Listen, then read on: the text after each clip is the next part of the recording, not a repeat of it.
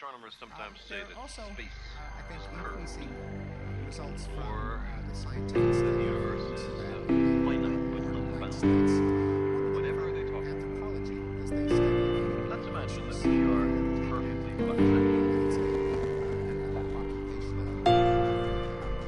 Neurociencia, Inteligencia artificial. filosofía, Antropología. lingüística, Psicología. Psicología.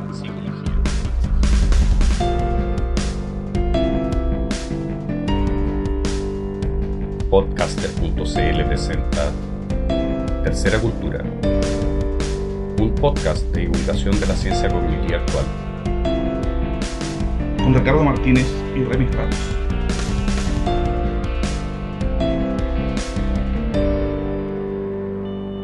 Hola, bienvenidos a nuestro quinto y, y playerísimo episodio acá en Tercera Cultura, nuestro podcast de divulgación de la ciencia cognitiva contemporánea acá en podcaster.cl. Ricardo, la pregunta de rigor, ¿cómo está? Muy bien, porque estoy de vacaciones, Remy. Sí, bueno, yo también. De hecho, ¿podemos hacer el, el, el paréntesis de dónde estamos? no? Sí, por supuesto.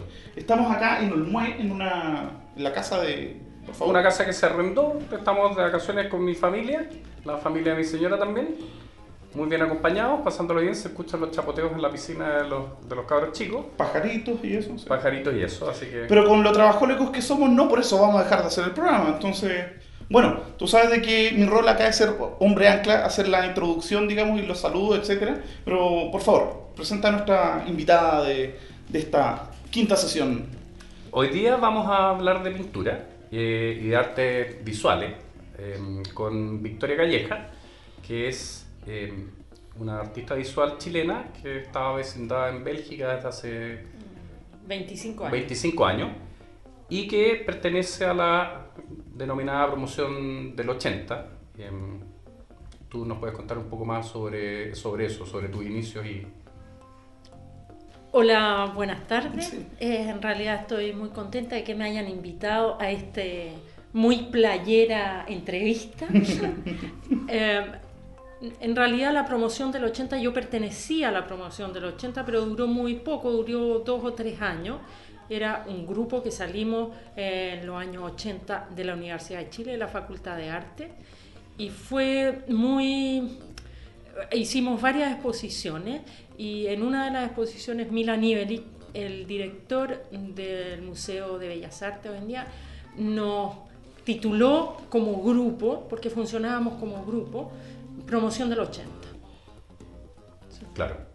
Y eh, en esa época ustedes tenían una, algunas ideas que los unían o que querían introducir en la práctica pictórica O sea, nacional. más, más que, más que idea, fue una cosa muy contingente en que nos juntamos por casualidad, un grupo, entre hacer fiesta y discutir de ideas. Lo único que queríamos y defendíamos era la pintura de caballete, pintar con colores sobre una tela.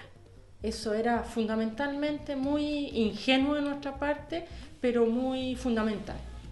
¿Por qué pintura de caballete? Eso, eso como respuesta... Respuesta a, a otra cosa, a otro tipo de... respuesta a lo que se vivía en el momento que estábamos en plena dictadura y el arte de ese momento, eh, el arte de protesta ya no existía porque lo habían hecho, lo habían ah, hecho desaparecer, y, pero existía el arte, un arte muy comprometido socialmente, que era por ejemplo el grupo CADA y, y- y gente que hacía mucho arte conceptual también con, con temas sociales, con temas de reivindicación de la libertad y todo eso. Cosa que nosotros no estábamos en contra, por supuesto, pero nosotros defendíamos la pintura.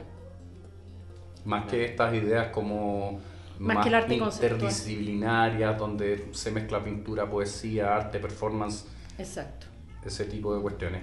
Y tú entonces luego partes a Bélgica y tú tenías algunas, algunas como eh, constantes en tu arte que se van manteniendo a lo largo de todos estos años.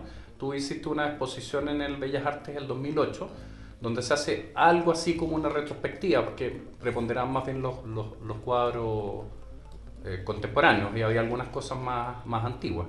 No era una retrospectiva en el sentido de que no habían cuadros antiguos, eran los últimos cuatro años de lo que yo estaba haciendo.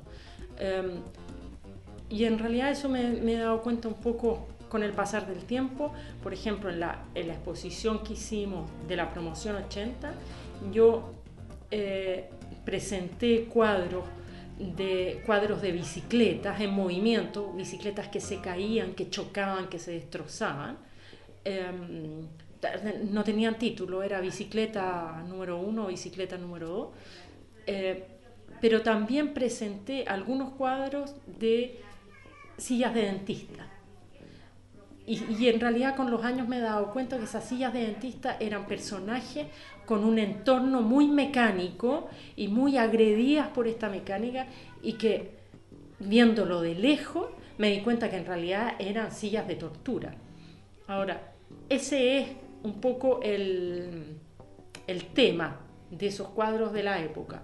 Pero lo que siempre me ha interesado es la, la, la, representación espacial de la pintura. La pintura es un arte espacial. El tiempo en la pintura en realidad es muy, muy corto. Y, y es el, el, cómo se representa el espacio, es lo que tú estás representando como percepción del mundo, de la vida o lo que estás expresando.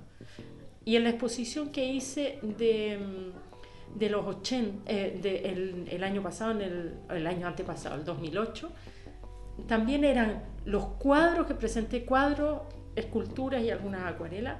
Y en realidad los cuadros que estoy haciendo los últimos, yo diría los últimos ocho años, este problema espacial se ha ido eh, desarrollando a través de muchas capas pictóricas, de capas muy transparentes donde hay una, una tridimensionalidad, pero a través de planos transparentes. Claro. Y el tema eran personajes, eran personajes que en realidad yo, cuando Milaniel me invitó a hacer la exposición al Museo de Bellas Artes, fue casi como abrir un cajón de los baúles donde yo empecé a revivir cosas de la época y en realidad toda la gente que ve mis cuadros me dice, pero son personajes muy chilenos, no te puedo decir en qué, pero son personajes chilenos, hombres, mujeres, eh, grupos de gente, muy silenciosos. So, ese tipo de... Sí, yo re recuerdo. Eh, ah, entre paréntesis, nosotros vamos a poner algunos, algunos cuadros que vayan ilustrando esto, porque estamos haciendo un ejercicio bien extraño, que es sí. tratar a través de un canal que es básicamente auditivo, transmitir una cuestión que es visual. Estamos hablando de, de un dominio más visual. O sea, Entonces, estamos tratando de hacer una especie de experiencia sinestésica, digamos, en, aquí en el programa. Claro. Eh, entonces, nosotros vamos a ir ilustrando y vamos a poner en el blog la, la, algunas imágenes para poder como tomar esos puntos. Hay, hay una cosa que me, que me, llama mucho la atención sobre el tema de la, de la tridimensionalidad, de la bidimensionalidad. Nosotros, nuestro programa está enfocado a tratar de ver cómo las ciencias cognitivas, que es el estudio de la mente, finalmente, eh, pueden iluminar eh, las distintas facetas de la actividad humana y de la cultura. Entonces, eh, ese es todo un tema en ciencia cognitiva, el tema de qué pasa con las tres dimensiones las dos dimensiones, porque tiene que ver con una de las facultades de conocimiento o de percepción más importantes del ser humano y de los animales, que es la visión. Sí. Entonces, la, la, visión es algo que se ha estudiado mucho y el tema de tres dimensiones y dos dimensiones es un súper tema. Eh, a mi juicio, después del lenguaje... El, es probablemente uno de los temas más interesantes. Probablemente el tema más estudiado y algunos de los científicos más importantes del área eh, se han metido por ese lado. Sí, como David Marr, por ejemplo, que tiene un libro llamado Vision, que es precioso y en el cual adelanta también, digamos, la aplica, digamos, esta idea de los múltiples niveles de análisis para explicar el fenómeno de la percepción. Y él proponía algo, una idea de que él decía de que en realidad había una etapa intermedia de una representación de dos dimensiones y media, que de hecho me hace bastante sentido con esta cosa de las capas, que no es una tridimensionalidad explícita como sería en el caso de el uso de la perspectiva, por ejemplo, sino que son capas que se superponen y que generan algo así como un holograma, por decirlo de alguna manera, no sé, a, a falta de un término mejor dentro de mis limitados conocimientos en el área. ¿sí? Claro, claro. Y él, y, él, y él lo que decía David Marr es que cuando nosotros procesamos, en el fondo la mente hace la ilusión de las tres dimensiones. Sí. Porque nuestros ojos no captan las tres dimensiones directamente, sino que es, es, una, es una ilusión, las tres dimensiones. Una ilusión muy, muy realista y muy comprobable en la, eh, y que nos sirve para navegar por el espacio, por ejemplo, no, no, no, es, no es una fantasía. Pero hay una ilusión de las tres dimensiones. Entonces, lo interesante que me parece de la pintura desde esta perspectiva es que la pintura trata de em, recrear un poco esa ilusión. Y, y los pintores, a lo largo de la historia, parece que han hecho muchos esfuerzos por hacer muy explícito cómo vemos o inventarnos cómo vemos. No sé, eso es algo que hemos, hemos conversado muchas veces, Mm. que, que hay una teoría de la visión siempre en la pintura. Yo creo que la pintura es un arte de una objetivación visual de la realidad.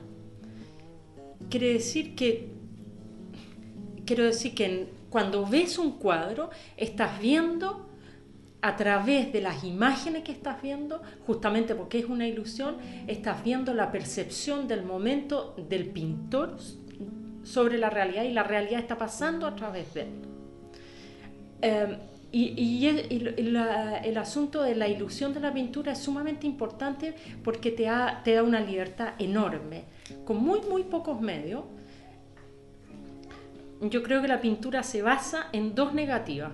Por un lado, la imagen que se representa es una ilusión y una mentira, porque si tú representas la cara de alguien, jamás vas a tomar esa cara y le vas a dar un beso, porque no es la misma cara. Tú sabes perfectamente que no es la cara, que es una representación de esa cara. Y por otro lado, los elementos que utilizas para representarla también se niegan porque estás representando un azul para el fondo o un dorado para el pelo, que que, tam- que tú sabes que cuando lo ves, no ves el azul, sino que ves el cielo o ves el pelo. O sea que también se está negando los elementos de la técnica de la pintura, la- los elementos técnicos en que lo estás haciendo. En ese sentido, eh, la ilusión es más intensa cuando el espectador no repara en la existencia de estos elementos. Claro, exacto. O sea, cuando esos elementos pasan a ser transparentes para el. el- en el mismo sentido, Sí, no sé, porque sí, por ejemplo, sí. que, que, por ejemplo, no sé, pues, cuando uno está aprendiendo a escribir, eh, hay una especie de dicotomía o de distinción entre el lápiz y uno, o sea, no, no forma parte de él. Sin embargo, cuando uno ya escribe automáticamente, ya el, el lápiz pasa a ser transparente en términos de, de que ya no está ahí, simplemente soy yo el que escribe. O sea, el, el- ¿cómo se llama? El, el recurso técnico pasa a un segundo, tercer plano, digamos, y queda solo la experiencia estética, básicamente. Pero lo que yo estoy diciendo es, eh, yo creo únicamente para la pintura figurativa. Claro, Ah. sí, no, que ese es el... Eh, porque la pintura ah, abstracta o el arte abstracto, justamente cuando ves un azul tienes que ver toda la intensidad del azul y, y- y tener la emoción que el azul te da como azul. ¿ah? Claro, claro. Ahora yo creo que la, pin- la pintura es sumamente... eh, te habla mucho, pero es muy difícil de leerla. Por eso que a través de todos los elementos pasa la percepción de, la realidad. Pensando en, eh, en la historia del arte, cuando, se, eh, cuando habían lo- los frescos egipcios, los egipcios representaban imágenes en plano porque era mucho más fácil para, para la gente leer las imágenes en plano. Cuando representaban la, la tridimensionalidad o la profundidad, hacían un caballo de perfil, porque el caballo de perfil era mucho más fácil de leer, y, y- y representaban otro caballo detrás y otro caballo detrás y otro, todos exactamente iguales. Y en realidad tú lo leías y decías, aquí hay una profundidad en caballos en fila. ¿no? Y porque los egipcios, por su concepción del mundo, tenían que representar las cosas así para leerlas de esa manera, porque el mundo estaba ordenado, jerarquizado. ¿ah? Y, y eso es lo, lo fascinante de la pintura, que con los cambios de, de algunos elementos pictóricos, tú te das cuenta que hay un cambio, un cambio fundamental en, en la gente, que la gente ve el mundo de otra manera. O sea, se, se, se produce un cambio de marco conceptual, del cómo se conceptualiza la realidad misma. Sí, pero yo no sé si es tanto conceptual. La, Ah, la pintura, la pintura es un arte mental. pero hay que traducirlo en imágenes visuales. Pero, pero para poder entender lo que esas imágenes están diciendo, hay que tener un poco más de conocimiento de referencia, información y eso. El arte egipcio durante mil años fue exactamente lo mismo, durante mil años, que es enorme. Claro, entiendo, enti- entiendo el cambio. A ver, eh, yo recuerdo que Gombrich en su historia del arte decía que eh, los egipcios trataban de capturar lo que llamaban el perfil característico, Ujú. que era como la, la- la- el enfoque eh, o, o la, o la- la orientación más típica de un objeto. Por ejemplo, un pie se dibuja de lado, no de frente, Claro. porque de lado se reconoce más como un pie Claro. que de frente pero eso mismo los hacía como muy abstractos y muy como eh, con una estilización un poco forzada. Eh, y el mismo Gombrich en algún, en algún lugar dice que eh, el arte de la época de Tutankamón, de Akenatón, se vuelve más realista, en el sentido de que trata de capturar ya no al ideal, al dios y al perfil del pie, sino que lo que está en el aquí y el ahora, y que los griegos de alguna forma con- continúan esa, esa línea, y ahí hay un cambio de... Es que lo- los cambios no son nunca cambios categóricos de un día para, otro, sino que se ven unos, unos unas premoniciones de cambio porque la, porque la cultura está cambiando, la percepción del mundo está cambiando. Y justamente, y es justamente Gombrich que dice, los egipcios, por ejemplo, no hay ninguna representación de pie de frente. Claro. Ninguna. En, los, eh, en, las en las pinturas griegas hay representación de pie de frente. Claro, lo que se llama el escorzo. El escorzo. El escorzo. Y eso es fundamental. O sea, cuando ves un pie de frente y durante mil años no ha habido nunca un pie de- representado de frente, te está diciendo muchísimas cosas. Muchísimas cosas. O sea, que es una cosa visual, pero que, que es, muy retórica, como digo yo, que, que tiene que esa pequeña representación está, está llena, llena de significado. El pie de frente que empezaron a representar los griegos, tú te puedes imaginar los intereses de los griegos. O sea, ya no era un interés de una, de una sociedad jerarquizada y con, con las estructuras sociales totalmente definidas. El pie de frente trataba de representar al ser humano como se veía, no como se imaginaba. Claro. Y eso es Claro, Gombrich tiene un eslogan, o sea, fundamental. no es un eslogan, es un- como una, una frase que captura eso. Dice, los egipcios pintaban lo que pensaban y los griegos pintaban lo que veían. Claro. Ahora, eso Claro. también tiene, tiene un truco, porque no es lo que veían, nunca es lo que ven. No. Siempre es una idealización de lo que Por ven. supuesto, por supuesto, por supuesto. Pero ahí te das cuenta que, que los griegos, por ejemplo, era, eh, los griegos eran gente de mar. Entonces cuando estaban en el mar, tenían que mirar para ubicarse hacia todos lados. No tenían únicamente un punto de vista. Entonces, todo eso pasa por el pie representado del frente un, griego que está en un barco, para poder ubicarse y saber dónde va a ir, tiene que tener una perspectiva casi de 360 grados. Y en la, y en la pintura griega empezaron poco a poco a tratar de representar el hombre en el espacio. Y es sumamente eh, emocionante, encuentro yo, porque los primeros están muy, muy arraigados a la forma egipcia, pero poquito a poquito en las representaciones de los personajes empiezan a hacer pequeños cambios. Y, y- y después, ya en la, en la, en el- el- la época helenística de los griegos, ya se, se separaron, se liberaron completamente del arte egipcio, que eran sus inicios, para hacer esculturas en movimiento en el espacio. Son todas representaciones del hombre en el espacio. Escultura. Son las esculturas lo que nos ha llegado hasta ahora. Claro, Ah, sí, es un- pero las representaciones de las cerámicas, por ejemplo, se- son todo gente en movimiento, que están haciendo cosas. Me acuerdo, me acuerdo que Patricio Fernández, el, director del, Clinic, eh, publicó un artículo muy bonito en, el Arte y Letras del Mercurio, como el año 98, 99, y decía que lo que más le sorprendía en la escultura era que la escultura era un intento de eh, detener el tiempo. pero que las mejores esculturas lograban detener el tiempo de tal manera que, aunque el tiempo estaba detenido, se movía. Entonces, él da como un ejemplo precioso de eso el Laocoonte. O sea, el Laocoonte, sí, creo que era Laocoonte. Que es esta figura del, de este profeta em, de, Troya, que predice que van a vencer los, los aqueos en la guerra de Troya, y que salen unas serpientes y se lo comen a él su- y a sus hijos. Eso está en el Museo del Vaticano. Y claro, cuando uno ve esta escultura, uno se da cuenta de que aunque la escultura está detenida, hay mucha tensión, hay mucha fuerza, porque no están en equilibrio los cuerpos, sino que están en posiciones en las cuales se nota que hay una, que hay, que hay una, una violencia con movimiento.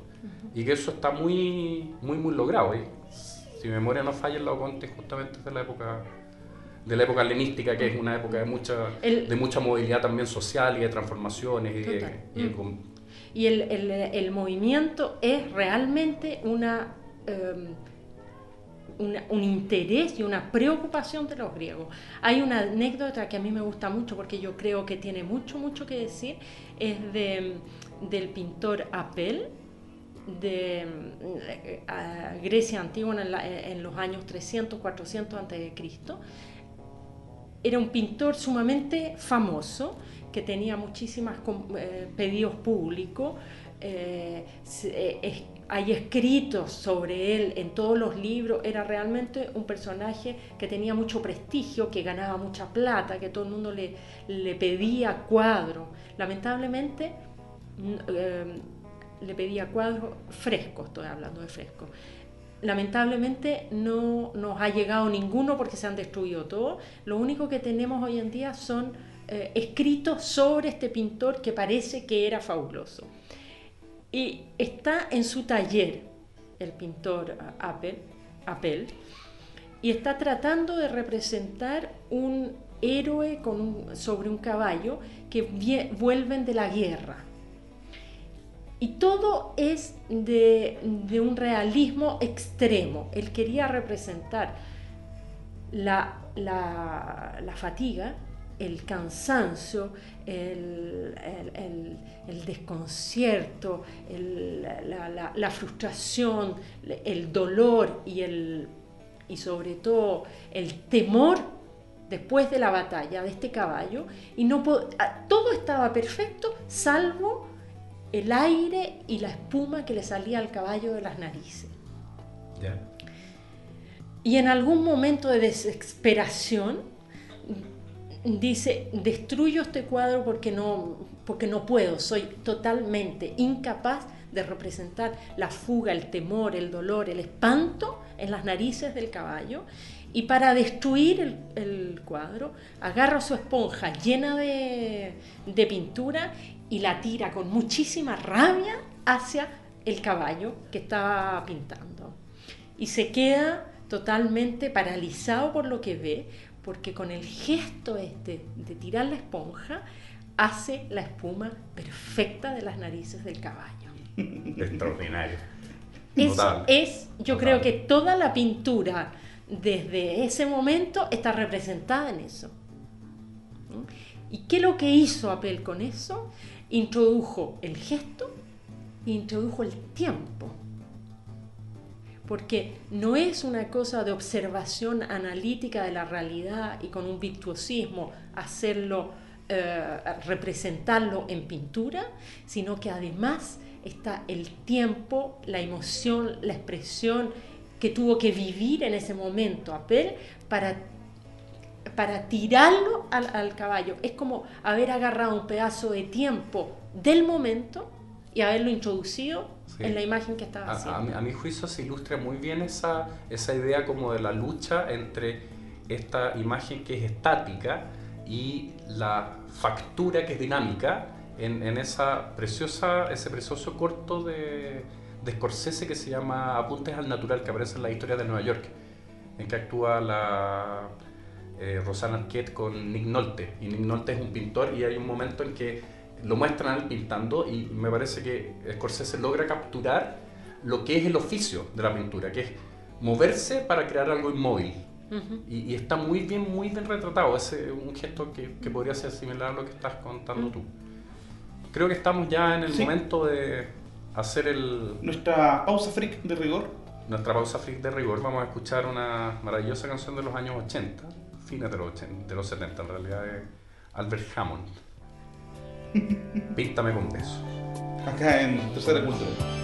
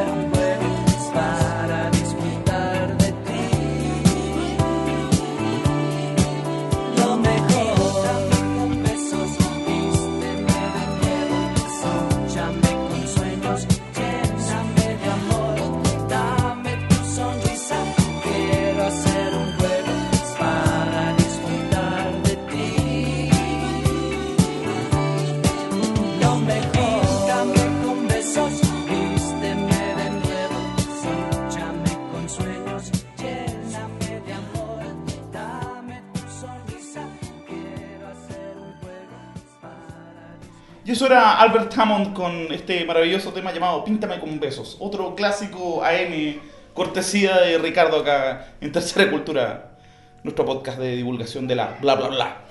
Estábamos hablando de...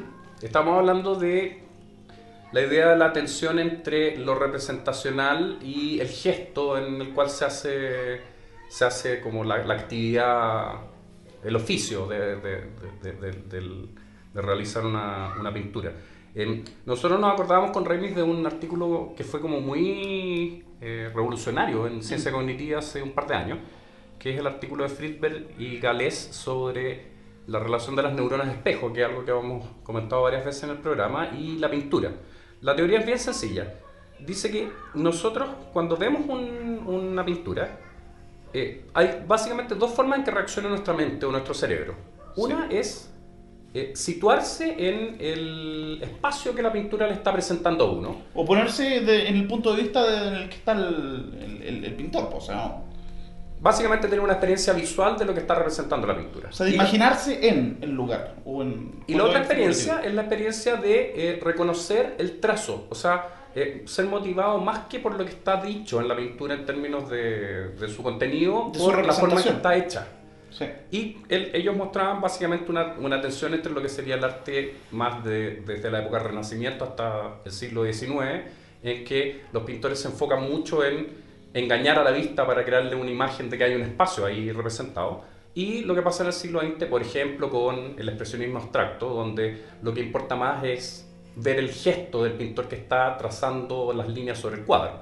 Entonces, esa tensión creo que es un, que, que es un tema que, Yo el ejemplo de Pollock yo encontré que era súper bonito, o sea, de que eh, la idea es que básicamente cuando uno ve un cuadro de, de Jackson Pollock, en realidad lo que uno se imagina es precisamente el gesto, o sea, uno representa el, el- ¿cómo se llama? La, eh, el output motor, o básicamente el movimiento que hace el artista. Y ese movimiento es el que lleva la emoción, más que la imagen misma. O sea, en ese sentido, digamos, la- las rayas o las manchas son un vehículo de la- del estado emocional del artista. Y no algo así como una representación de algo que está fuera del pintor, sino que es lo que está dentro del pintor. Sí, eh, yo leí ese artículo y es realmente fascinante, porque justamente es lo que hizo, lo que yo conté con esta anécdota de, de Apple, es lo que hizo, es integrar el momento del pintor y su vivencia eh, actual cuando está haciendo el cuadro, y eso se percibe. No es como piensa la gente que el Pollock son puros rayas y manchas. Tú estás percibiendo un movimiento y ese movimiento te está diciendo cosas. Y la pintura hay que saber leerla. Hay que saber, eh, eh, se puede leer, pero hay que saber leerla. Pero además de saber leerla, tú estás percibiendo cosas con tu cuerpo mismo. Estás percibiendo cosas. Decía ahí que cuando habían unas representaciones, sobre todo de, de dibujos de Goya, en que habían unos unos cuerpos de, de- Mutilados, claro. cosas así, y, y pareciera ser que tu cabeza capta esta imagen y tus músculos se contraen de, una Sí. de tal manera que tú estás sintiendo lo que el pintor está sintiendo cuando representa eso. O sea, no es solamente la cosa teórica y de información eh, intelectual que uno pudiera percibir, es, muchísimo más, es una es realmente una experiencia de vivir la, de, ver la pintura. Por ejemplo, a mí me pasa, y lo vi ahora hace poco en, eh, en Madrid, cada vez que voy a Madrid trato de ir a ver las Meninas de Velázquez porque encuentro que es el cuadro más inteligente de toda la historia del arte. Y cada vez que veo las Meninas, realmente me siento como si fuera yo, como si estuviera espacialmente en el medio del cuadro. Y realmente una sensación, aunque haya mucha gente alrededor y todo, me da la impresión de que es, llegó a tal punto de la representación de la profundidad y, la- y el espacio en el que te incluye a ti mismo por todo un, un truco que hace entre el pintor que está representado entre el espejo de la representación de los reyes, las meninas y todo, te atrapa como espectador dentro de la pintura. Y, es- eh, y con los cuadros abstractos se, per- se percibe mucho eso, porque uno quizás no está distraída por la representación naturalista de los personajes, Por la cosa fotográfica. Yo- por me la acuerdo- cosa fotográfica. Yo me acuerdo que cuando, cuando estuve, cuando me encontré por primera vez con el Vice Heroicus Sublimis de, de Barnett Newman, eh, el cuadro me, creo que es el cuadro que más me ha impresionado en la vida. Un cuadro enorme, que básicamente está en tonalidades de rojo, tiene un par de otras líneas, y la idea es que uno es capturado por el campo de color, como que uno se sumerge en el color. Y alguna vez leí que el mismo Arnold Newman decía que ese cuadro había que verlo casi con la punta de la nariz tocando el, el cuadro, de manera que el cuadro cubriera todo el campo visual que uno estaba, que, que uno estaba, que uno tenía y eh, fuera introducido en ese espacio, a pesar de que era un, un espacio que no representaba nada, era una cuestión simplemente de colores. O sea, de alguna forma trataba de lograr el mismo efecto, que es como que logra triunf- triunfar o tratan de triunfar en esta idea de que las dos dimensiones se conviertan en tres y pa- pasarse a convertir parte del espacio en el cual está la persona que lo está mirando. Eh, mm, lo que estás diciendo me, me hace pensar muchísimo en un video eh, bastante antiguo de Bill Viola, que es un videasta estadounidense, que él eh, tiene un conocimiento enorme de la pintura y en sus videos hay siempre eh, una analogía pictórica eh, de lo que representa y hay un video que a mí me encanta que es muy corto que se llama The Reflecting Pool.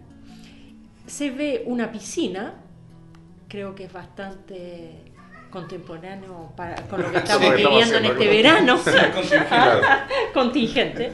Eh, hay una piscina y en la piscina se re- eh, está reflejado todos los árboles alrededor y hay un tipo que eh, se viene al borde de la piscina, se ve el personaje este, que se va a tirar al agua y se ve el reflejo de él en, en el agua, eh, da un salto para hacer una, una voltereta en el aire y queda y queda en el aire y de repente desaparece y tú no sabes si cayó al agua o no.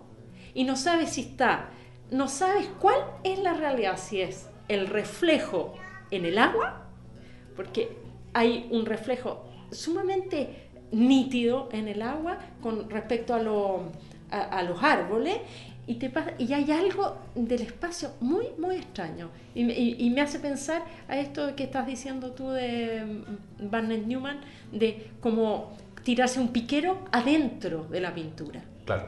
Claro. Y que es un poco lo que me pasa a mí con las meninas, en que uno se siente dentro de la pintura. Claro, claro. Y, y hoy en día yo encuentro que estamos viviendo una época fantástica con los pintores que hay hoy en día, que están sumamente, son pintores actuales, sumamente eh, pintan sin ningún complejo, ocupan fotografía como, um, como base de sus pinturas, no necesariamente que, que- que copian la fotografía, pero como base documental de sus pinturas. Estos pintores contemporáneos han tomado pintores antiguos del siglo, o sea, no antiguos, sino del siglo XX, y los han adaptado a la pintura que están haciendo ellos actualmente. Por ejemplo, pienso en eh, Peter Doig, que es un pintor canadiense que pinta eh, varios, eh, tiene varios temas, y hace, por ejemplo, sus paisajes tú ves un, un cuadro de paisaje de Peter Doig y hay mucho de Pollock, pero con imágenes de mm, con imágenes de mm, con imágenes de él y con imágenes representativas de la realidad, con imágenes eh, eh, realistas. O, por ejemplo, está Cecily Brown, que es una artista joven de hoy en día, que es, una pintura muy, muy gestual, eh, muy, con mucha base en la pintura de de Kooning, pero es muy actual, representa una cosa muy, muy actual de imágenes un poco de, de la pornografía, imágenes de las revistas pornográficas, de, y, y todos estos pintores han, han tomado muchas cosas de los pintores abstractos y adaptado a lo que ellos Eso hacen. está como vinculado como con la idea del neofigurativismo, ¿no? Tiene, tiene algo Sí, que ver con eso. O sea, sí, la idea sí. es como, eh, hay un momento en que se, la técnica es casi pura técnica. O sea, en Pollock no hay ningún afán, puede que lo haya, que, que me estoy tirando carril, pero básicamente lo que quiere mostrar Pollock es cómo, cómo se pinta, que la pintura represente su gesto. Y lo, lo que tú estás diciendo un poco es que estas personas ocupan ese mismo gesto, pero les dan otro sentido o lo ocupan para figurar otras cosas. Es un poco esa idea, ¿no? Sí, sí, esa es la idea. Como si de alguna manera la pintura no necesariamente tiene que mostrar cosas nuevas, entre comillas, eh, cada, cada 10 años, sino que hay que retomar cosas, elementos de, de la historia de la pintura y rehacerlo con lo, con lo que se vive actualmente. Me acuerdo que eh, una cosa que me, me llamó mucho la atención de, de un, de un par de libros que compré sobre historia del arte del siglo XX, que de alguna forma las vanguardias volvían en algún momento. Y a mí una de las cosas que más me llama la atención es que siempre cuando se hace una historia de las vanguardias se decía que la vanguardia eh, más fracasada de todas en términos de que no logró tener descendencia era el dadaísmo. Porque de alguna forma el dadaísmo era tal negación del arte o de la historia del arte que llegaba a una especie de callejón sin salida. Y en estas historias de la pintura ya escritas en los años 90 o principios de esta década, se decía que el dadaísmo había descubierto ciertas técnicas que después fueron muy copiadas. Y apareció el neodadaísmo, por ejemplo. Un solo, un- una sola ilustración, lo que hacía Kurt Schwitters, que era tomar pedacitos de la realidad y componerlos en un collage. Y esa idea del collage, que es una técnica, fue heredada al resto del siglo XX y el collage siempre se sigue usando. O sea, esa idea de los años, no sé, 60, de que el dadaísmo había fracasado, en los años 90 se ve que en realidad no era tan así, porque los dadaístas descubrieron un recurso y los, y, los o la pintura o la pintura o el arte plástica posterior empieza a explotar ese recurso. Da la impresión de que, de que lo que estás diciendo tú es como que hay una especie de reconocimiento de los recursos del siglo XX que permiten eh, hacer otras cosas. No, no agotar el recurso en el recurso por el recurso. Mm, Cierto, sí. Y los dadaístas eh, realmente fue una, eh, una invención, entre comillas, eh, fabulosa, fue el collage. Claro. Fue, eh, es un, eh, una integración de elementos de la realidad en la pintura que ha sido real, se, se ha utilizado muchísimo sin por eso hacer dadaísmo. Claro. Se utiliza para, para hacer otras cosas. Yo creo que una de las de los movimientos pictóricos que fue además muy corto y que no ha habido como una reutilización de eso es el cubismo. Creo, no hay, nunca ha habido neocubismo. Sí.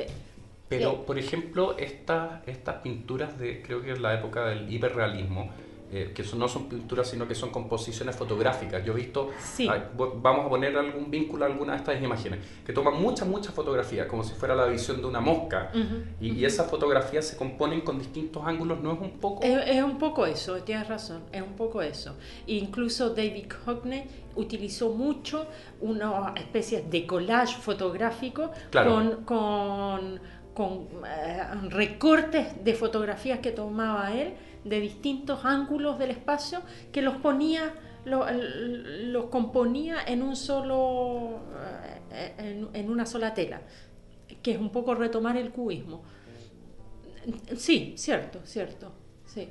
E- eso a mí me parece bien, bien fascinante porque da la impresión de que, de que las, las vanguardias o las innovaciones experimentales siempre se agotaban en sí mismas y como que no heredaban nada al futuro y, y hoy día parece que se está viendo una cosa un poco distinta. Eh, Totalmente distinta. Por- eh, y, y hay mucha pintura hoy en día. Hay mucha pintura porque había que un poco sacarse el complejo de la que, que la pintura tenía que ser una cosa muy coherente estilísticamente con respecto a la, a- al momento histórico que se vivía.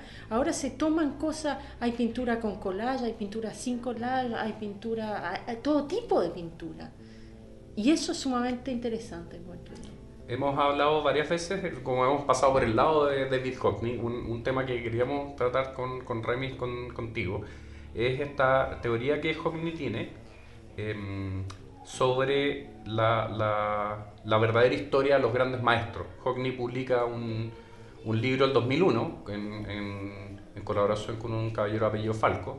Felipe Gusen se va a enojar porque nunca ¿Sí? citamos el nombre de los autores, Ah, siempre, siempre vamos con el apellido. Entonces, Sí. Y Charles Falco, ¿se, llama? Y, mm, bueno, y, bueno, eh, tengo entendido que Hockney, digamos, es un historiador de- del arte y este caballero Falco, digamos, es un físico óptico que colabora con él en ciertas investigaciones. Y la conclusión a la que llegan es que este realismo, digamos, en términos de perspectiva, digamos, que logran en el, ¿cómo? ¿Cuatro- ¿480? Claro, en el, en el renacimiento, En el Renacimiento. italiano. Eh, no era producto de una especie de brillantez o de genialidad de estos autores, sino que se debía, digamos, a un recurso técnico, un recurso tecnológico, que es el uso de la cámara oscura, que es una cámara, digamos, por la cual entra luz solo a través de un cristal, o sea, de un, lente, ¿ya? Y que este lente proyecta, digamos, la imagen que, que- o sea, la luz que viene desde afuera al revés, y que le permitiría, digamos, a estos artistas hacer el boceto de una manera realista en términos de espacio. ¿Ya? Porque hasta, hasta ese momento, digamos, no se utilizaba mucho, no, no se había utilizado la perspectiva. ¿ya? Y la, bueno, la- lo que pretenden hacer en cierto modo, digamos, Hockney, es decir de que esta, este terror que provocó, digamos, el, el advenimiento de la fotografía, decir de que, bueno, ahora la pintura se acabó porque ya tenemos la realidad misma en la foto, en realidad eh, empezó mucho antes. O sea, no es una cosa de que cuando surge la fotografía, digamos, la, se produce, digamos, este pánico o sea, es más bien una cosa de que, no sé, pues el- la idea es que ellos desmi- desmitifican la figura del pintor como un, no sé, un semidios o un iluminado, digamos, con capacidades sensoriales superiores a la del resto, digamos, de, de los mortales. pues. Sino que eran personas, o sea, muy talentosas, digamos, pero que tenían esta pequeña ayudita o esta pequeña extensión cognitiva, utilizando un término que ocupamos a cada rato, para lograr, digamos, un cuadro de la manera que lo hicieron, no sé, sobre todo los pintores flamencos, creo. Claro, los Eh, pintores los holandeses, flamencos, los holandeses. De hecho, hay, hay un libro paralelo a ese que es un estudio sobre la pintura de Vermeer. ¿Vermeer se dice o Vermeer? Vermeer, Vermeer, que, que muestra el, el uso de la cámara muy, oscura. muy pleno que él hace la cámara oscura. De hecho, si uno ve los cuadros de Vermeer, los cuadros de Vermeer siempre muestran una- que la luz está entrando por el lado izquierdo del cuadro y hay una persona Sí. puesta de perfil en una tarea doméstica. O sea, hay, una, como que todos los cuadros tienen la misma escenificación. Y eso se debe un poco a- al hecho de que ocupaba un recurso de cámara oscura muy claramente. Supuestamente la trampita es que lo- los encontraban porque habían ciertas aberraciones ópticas, en el sentido de que, no sé, pues, eh, lo que el pintor pintaba, por decirlo de alguna manera, de su cosecha, ¿ya? tenía, digamos, un, tenía líneas y ángulos que eran distintos a lo que habría boceteado a partir del el uso de la cámara oscura. Una, Y- sí. una cosita que quería Sí. corregir, Sí. David Hockney no es historiador del arte, como ¿Ya? dijiste, sino que es pintor, es un ¿Es pintor, pintor? es Ah, pintor, es un pintor bastante conocido del, del, del arte pop inglés. Eh, pero él ha pasado muchos años estudiando las técnicas antiguas de los grandes maestros.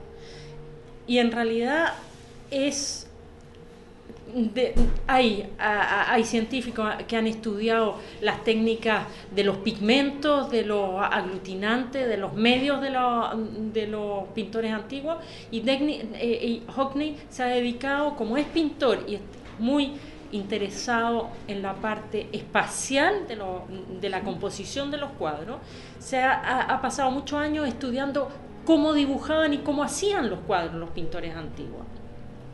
A él fue a ver una exposición de Ingres, Ingres eh, pintor francés del siglo XIX, y le pareció muy sorprendente el detalle de los retratos que estaba mirando, cómo, cómo estaba representada la luz de la pupila, de los ojos, de los retratos que estaba viendo.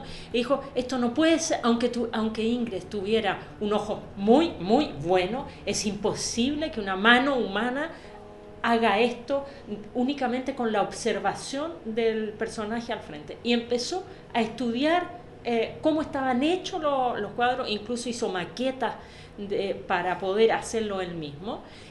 Y se dio cuenta de que ah, utilizaban dos cosas. Una cámara lúcida, que era un prisma, eh, un vidrio donde mm, puesto de tal manera y polido de tal manera, la, la, la escena que se tenía al frente se representaba en una tela detrás de él y, y dibujó exactamente la escena y es fascinante lo que ha hecho, fascinante. Por un lado la cámara lúcida, que es lo que dice que, se, eh, que utilizaban los pintores italianos del 480 y después eh, y después los pintores flamencos utilizaban la cámara oscura con Vermeer, que es en el Vermeer del siglo ya muchísimo más tarde, el siglo XVII. XVII. Vermeer. Ahora, lo interesante de esto es que los pintores utilizaban todo lo que tenían en su, en su poder para hacer las pinturas que querían hacer. Hay una pintura increíble que son los embajadores de Holbein, que hay, están representados dos personajes delante de una mesa donde hay unos instrumentos de música y la teoría de, de Hockney dice que si uno toma una foto, si hace la maqueta de estos instrumentos de música y toma una foto, jamás sería como, la, como está hecha en, en ese cuadro. Y lo más increíble es que hay una cosa rarísima en primer plano de, esta, de este cuadro y es un anagrama de, un, eh, de una calavera delante de esto. Y es casi una cosa abstracta. O sea, tú ves una mancha en primer plano que va de la parte inferior izquierda a la, a- a- en diagonal superior hacia la parte derecha y en realidad es una calavera. Pero es un anagrama, quiero decir que es- está visto como, eh, ¿cómo se puede decir? Una- está visto en oblicuo, como si vieras la realidad en oblicuo. Es imposible hacer eso sin instrumentos ópticos para representar ese tipo de cosas. Ahora, todo eso corresponde a búsqueda de científicos de, ese momento. En 1420, en, los Países Bajos, inventaron lupas y lentes objetivos que eran pero de una precisión extraordinaria, extraordinaria. Y los pintores ocupaban ese tipo de cosas. Como hoy en día eh, ocupa, ah, uno ocupa el Photoshop. ¿ah? Muchos pintores ocupan Photoshop. Yo creo que todos los pintores hoy en día ocupan Photoshop para hacer sus cuadros. Ahora, eh, y tiene muchas críticas Hockney por, este, por esta teoría, porque quiebra un tabú enorme que es el virtuosismo de los grandes pintores. Sí. ¿ah? No es que Caravaggio haya estado con un, um, a mano alzada dibujando sus Como modelos en la calle. como a poto pelado. A foto pelada, no, Claro. no. Eran geniales, pero eran geniales los pintores, pienso yo, porque sabían lo que querían hacer para representar la realidad que estaban Claro, sería como viendo. criticar a las películas porque usan efectos especiales. Claro, claro, claro. O sea, tú ocupas todos los medios técnicos posibles para representar lo que quieras representar. Y lo más difícil es eso, es hacer justamente un resumen visual de lo que estás viviendo, de, lo- de la historia, de lo que pasa a través tuyo. Excelente. Excelente. Eh, Bueno, vamos a, eh, en el blog, eh, a partir de esta conversación, vamos a poner varias pinturas. De hecho, ¿sabes qué? Me acabo de acordar de que, tengo entendido que es el mismo, hay una aplicación que se llama Hockneyizer, en que tú subes una imagen y el programa te genera un collage estilo Hockneyizer con sí, fotos. existe, sí. claro, existe, Existe, eso. así que lo vamos sí, a poner existe eso. Sí, vamos a poner ese vínculo. Genial. Sí. Bueno, cerramos el capítulo por hoy. Les agradecemos, digamos, el, el- el estar escuchando el programa, el bajarlo. Eh, bueno, aprovechamos también de que manden el link a sus amigos, vote, por favor. Y sus comentarios los recibimos acá mismo en Podcaster, en el blog o en el Facebook. Bueno, tenemos que cerrar con un tema ating- atingente, digamos, con, con el tema. Por favor. Vamos a escuchar una maravillosa canción de los Rolling Stones. Para, a mi juicio, es la mejor canción de los Rolling Stones. Yo no diría, a mí la que más, gusta- más me gusta es Jumping Jack Flash, que creo que es la que más le gusta también a nuestro amigo Guido Vallejo, profesor más que amigo, Ah, profesor y amigo. Eh, Painted Black. Vamos con Painted Black acá en Tercera Cultura. Muchas gracias. Muchas gracias. Victoria. Gracias por haberme invitado. Painted Black.